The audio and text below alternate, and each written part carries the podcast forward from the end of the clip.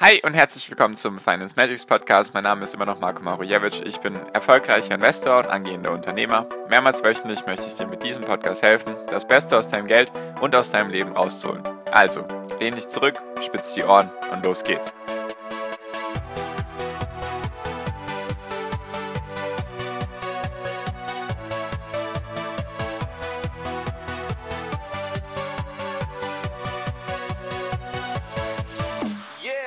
US-Notenbank, also die Fed, beschleunigt ihre Verlangsamung und der Markt reagiert darauf positiv. Wie kann das sein? Darum geht es in der heutigen Podcast-Folge.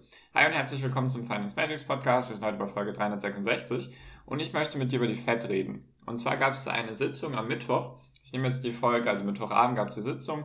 Ich nehme am Donnerstagmorgen auf. Du wirst die Folge erst am Freitag anhören. Nur, dass das jetzt mal klar ist, was mein aktueller Stand ist. So, da gab es eine Sitzung da wurde relativ viel besprochen, beziehungsweise da gab es viele interessante neue Sachen und darüber möchte ich gerne mit dir reden. Also was wurde gesagt? Was sind jetzt die Implikationen daraus? Also was kann man daraus für sich mitnehmen? Und was sind die Hoffnungen und Erwartungen eben für die Zukunft? Genau darum geht's heute. Also, fangen wir auch direkt an. Und zwar der Jerome Powell oder Jerome, ich nenne ihn einfach Jerome jetzt, der hat nämlich am Mittwochabend verkündet oder hat ein paar Sachen verkündet. Und zwar, was wurde jetzt erstmal gesagt? Und zwar wird die der Zinssatz wird bei 0 bis 0,25 Prozent bleiben. Da ist also nichts passiert. Darum, das hat auch niemand erwartet. Also erstmal der erste Punkt. Dann, was viel, viel wichtiger ist, weil im Intro habe ich ja gesagt, sie beschleunigen ihre Verlangsamung. Das ist eigentlich ein Paradoxon in sich. Was ich damit meine, ist einfach, die Fed hat noch bis November 120 Millionen, nee, 120 Milliarden, sorry, das sind so große Zahlen, ich komme manchmal durcheinander, 120 Milliarden Dollar haben die jeden Monat für Anleihenkäufe ausgegeben. Also die mussten diese 120 Milliarden jeden Monat ausgeben für Anleihen. So. Und im Dezember gab es jetzt eine Reduzierung auf 105 Millionen. Oder, oder im November war es schon 105 Millionen. Auf jeden Fall ist es jetzt, oder ist jeder davon ausgegangen, dass sie pro Monat 15 Milliarden weniger ausgeben werden. Und dann sind wir irgendwann Juni, Juli fertig. Dann gibt es sozusagen keine Anleihenkäufe mehr. Diese Anleihenkäufe wurden gestartet, einfach um der Corona-Krise entgegenzuwirken. Und noch ein Punkt. Falls dich solche Themen interessieren und du über sowas auf dem Laufenden gehalten werden möchtest, sehr gerne kostenlos meinen Podcast abonnieren. Und genau, also machen wir auch weiter im Text. Also, und zwar ist jeder davon ausgegangen, 15 Milliarden weniger pro Monat. Jetzt haben die das eben beschleunigt und zwar soll es jetzt jeden Monat um 30 Milliarden reduziert werden. Also im November oder Oktober waren es noch 120, jetzt im Dezember sollen es dann 90 Milliarden sein, im Januar 60, im Februar 30 und dann Mitte, Ende März ist das vorbei. Warum ist das eben wichtig? Weil das eben diese Geldflut war, von der immer alle geredet haben. Wenn es irgendwie um die Börsen ging in den letzten 24 Monaten, ging es eigentlich immer um die Geldflug, um die Bazooka, die die Fed da auf die Märkte geschossen hat. Das ist eben jetzt interessant und wichtig, weil das geht jetzt vorbei. Und was jetzt auch wichtig ist, und zwar die die Zinserhöhungen sollen jetzt mal wieder kommen. Oh Wunder, es soll mal wieder ein paar Zinsen geben. Und zwar soll es jetzt tatsächlich drei Zinsanhebungen im Jahr 2022 geben, drei Zinsanhebungen im Jahr 2023 und zwei Zinsanhebungen im Jahr 2024. Das heißt, eine Zinsanhebung ist meistens so 0,25 bis 0,5 Prozent. Also rechnen wir jetzt einfach mal mit 0,25 Prozent. Dann hätten wir Ende 2022 Zinsen von 0,75 bis 1 Prozent dann Ende 2023 schon 1,75 bis 2 Prozent und dann Mitte 2024 oder Ende 2024 sowas um die 2,25 bis 2,5 Prozent Zinsen. Das ist eben sehr wichtig. So, und was jetzt auch noch eine weitere Vorhersage ist, ist eben, dass die Arbeitslosenzahl im Jahr 2022 geht die FED davon aus, dass sie nur bei 3,5 Prozent liegt. Was eine sehr, sehr krasse Beschleunigung wäre, einfach weil wir hatten ja noch vor kurzem Corona, sage ich mal. Und da ist ja die Arbeitslosenquote, ich glaube, zweistellig gewesen. 10, 12 Prozent. Und jetzt soll die eben schon im Jahr 2022 wieder bei 3,5 Prozent sein und auch darüber hinaus, also auch 2023 und 2024. Das ist eben wichtig und eine andere wichtige Sache, die eben viele gerade aktuell rumtreibt, ist die Inflation. Und zwar geht die Fed davon aus, dass die Inflation für das Gesamtjahr 2021 bei 5,3 Prozent liegen soll, was extrem hoch ist und im Jahr 2022 soll sie bei 2,6 Prozent liegen. So, das sind jetzt mal die Sachen, die, sage ich mal, gesagt wurden oder noch ein paar andere Dinge. Was können wir jetzt daraus für uns mitnehmen? Und zwar erstens, es wird beschleunigt, also es gibt immer weniger Geld auf dem Markt, das ist eigentlich negativ für den Markt. Jedoch hat der Markt komischerweise positiv reagiert. Dazu kommen wir auch gleich, warum das eben wichtig ist. Deswegen auch bis zum Ende zuhören. Und die Inflation soll eben gesenkt werden oder soll sinken, weil er meint, dass das eben viel mit, der, mit den Lieferketten zu tun hat. Eigentlich habe ich in den letzten Wochen und Monaten sehr viel zu dem Thema erzählt. Deswegen Lieferketten sollen der Grund sein, dass die Inflation so hoch ist. Weil er meint, die Gehälter, die die Leute bekommen, sind so stark gestiegen wie schon in Jahrzehnten nicht mehr. Was er darauf führt eben, dass es einen Mangel an Arbeitern gibt, obwohl die, also das Problem ist, es gibt eigentlich genug Nachfrage, wie so oft, nur die Lieferketten liefern nicht, deswegen die Leute wollen eigentlich arbeiten, aber sie können nicht und deswegen werden die trotzdem, die arbeiten, kriegen höhere Gehälter. Das ist mal so der Zusammenschluss oder der Zusammenhang. So.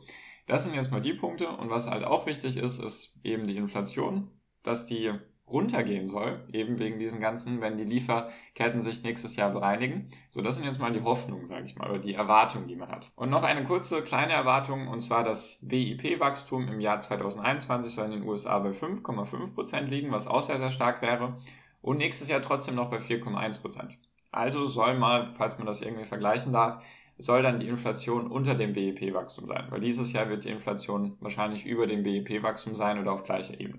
So, das sind jetzt mal die Hoffnungen, Erwartungen und Sachen, die gesagt wurden.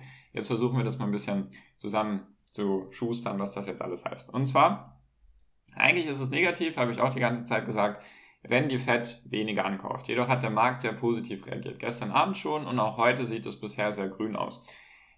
Vielleicht ist es, wenn du die Podcast-Folge anhörst, schon nicht mehr so, aber es sind eigentlich alle großen Indizes und sehr, sehr viele Aktien, die auch die letzten Wochen verprügelt wurden, sind jetzt eben wieder stark gestiegen. Deswegen könnte das auch nur so ein kleines Feuer sein, was da gerade aufflammt, bis es wieder weiter runtergeht.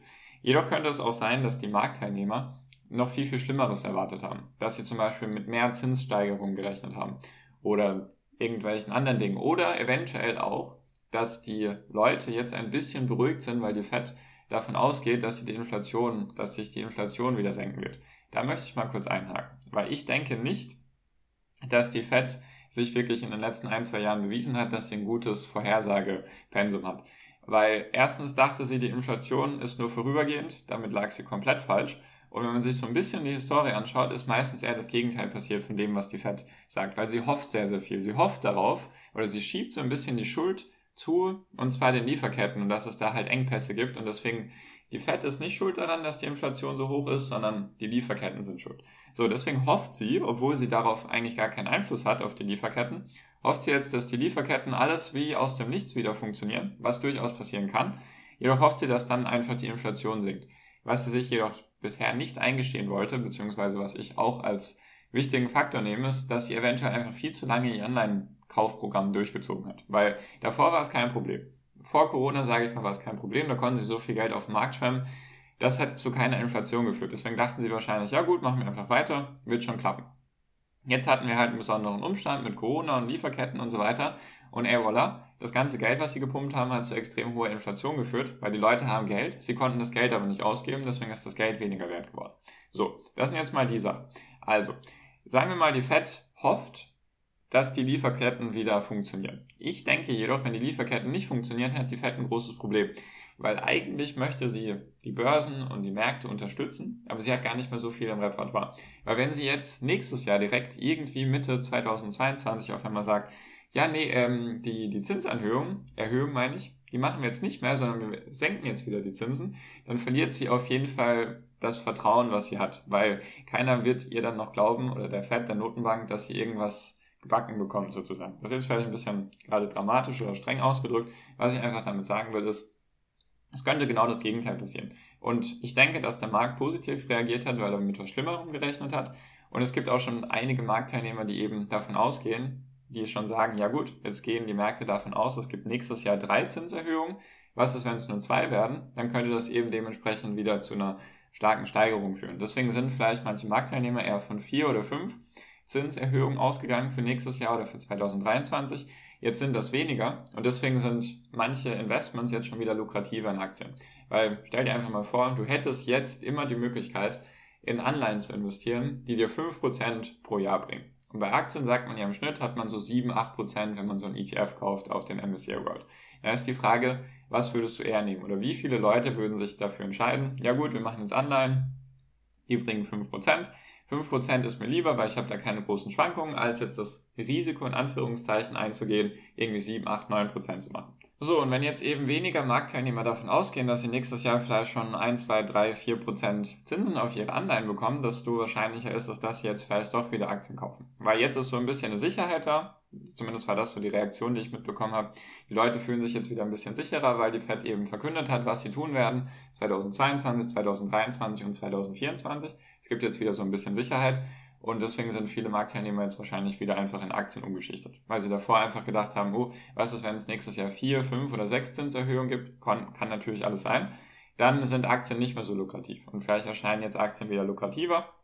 Und vor allem halt die, die erst die Zukunft kaufen, also sowas wie Wachstumswerte und Technologiewerte, die halt dann erst in fünf Jahren vielleicht interessant sind, weil sie dann große Umsätze machen werden oder auch die ersten Gewinne und so weiter. Deswegen ist das eben aktuell die Reaktion. Ich bin sehr gespannt, wie sich das weiterentwickelt. Auf jeden Fall, was ich sagen möchte, ist, ich denke, die Fed hat bisher nicht bewiesen, dass sie gute Vorhersagen treffen kann. Deswegen, das könnte sich auch, oder ich bin mir fast schon sicher, dass irgendetwas nicht so funktionieren wird, wie sie sich das vorstellen. Dass die Inflation vielleicht doch höher sein wird Ende nächsten Jahres. Dann müssen sie vielleicht die Zinsen doch schneller erhöhen. Oder andere Probleme, dass das BIP-Wachstum nicht bei 4% nächstes Jahr liegen wird, sondern vielleicht nur bei 2%. Dann müssen sie wieder den Markt eher mit Geld schwemmen, als ihm Geld zu entziehen. Deswegen, es wird auf jeden Fall sehr, sehr spannend und ist ein sehr, sehr wichtiger Faktor eben für die Börsen. Deswegen rede ich auch so viel darüber, weil wie du merkst, die Märkte reagieren sehr, sehr stark darauf. Da kann auch Corona und sonst was kommen jetzt aktuell in den letzten Wochen mit der neuen Variante. Da ging es jetzt eher in den letzten Wochen eben um die FED und was die so machen und deswegen das genau beobachten, weil, wie gesagt, 2022 möchtest du wahrscheinlich auch eine gute Rendite machen und 2023 auch. Deswegen würde ich das auf jeden Fall beobachten und das nicht irgendwie als unwichtigen Faktor sehen, sondern es kann wirklich sehr wichtig sein. Genau, das wollte ich einfach mal mit dir teilen. Also kurz zusammengefasst, die Anleihenkäufe werden stärker gebremst als davor. Es wird also beschleunigt. Die Zinsen sollen steigen dreimal nächstes Jahr, dreimal im Jahr 2023 und zweimal 2024. Die Inflation soll sinken, hoffentlich nächstes Jahr auf 2,6 Prozent und das BIP-Wachstum soll bei 4,1 Prozent liegen. Wenn das alles so funktioniert, wäre das ein gutes Zeichen, weil es der Wirtschaft gut gehen würde. Wenn irgendwas dazwischen kommt, wird die Fed dementsprechend reagieren müssen. Die Frage ist, wie viel Arsenal hat sie dann noch oder wie viel hat sie dann noch im Petto, um was zu tun. Deswegen bleibt das auf jeden Fall spannend. Was das jetzt für mich heißt, ist einfach, die Märkte sind jetzt gerade wieder ein bisschen freundlicher. Es könnte sein, dass irgendwie so der Boden drin ist bei vielen Werten einfach, weil jetzt wieder ein gewisses Maß an Sicherheit da ist, weil die Leute jetzt wieder kalkulieren können, eben mit den Zinssteigerungen und so weiter. Deswegen, es bleibt auf jeden Fall sehr, sehr spannend. Falls sich sowas eben interessiert, sehr gerne meinen Podcast abonnieren und auch gerne meiner WhatsApp-Gruppe kostenlos beitreten. Dann verpasst du sowas eben nicht oder bist du auf dem aktuellsten Stand der Dinge. Genau, deswegen danke dir für deine Aufmerksamkeit bisher. Ich wünsche dir jetzt wie immer noch am Ende einen wunderschönen Tag, eine wunderschöne Restwoche. Genieß dein Leben und mach dein Ding, bleib gesund und pass auf dich auf und viel finanziellen Erfolg hier. Dein Marco, ciao, mach's gut.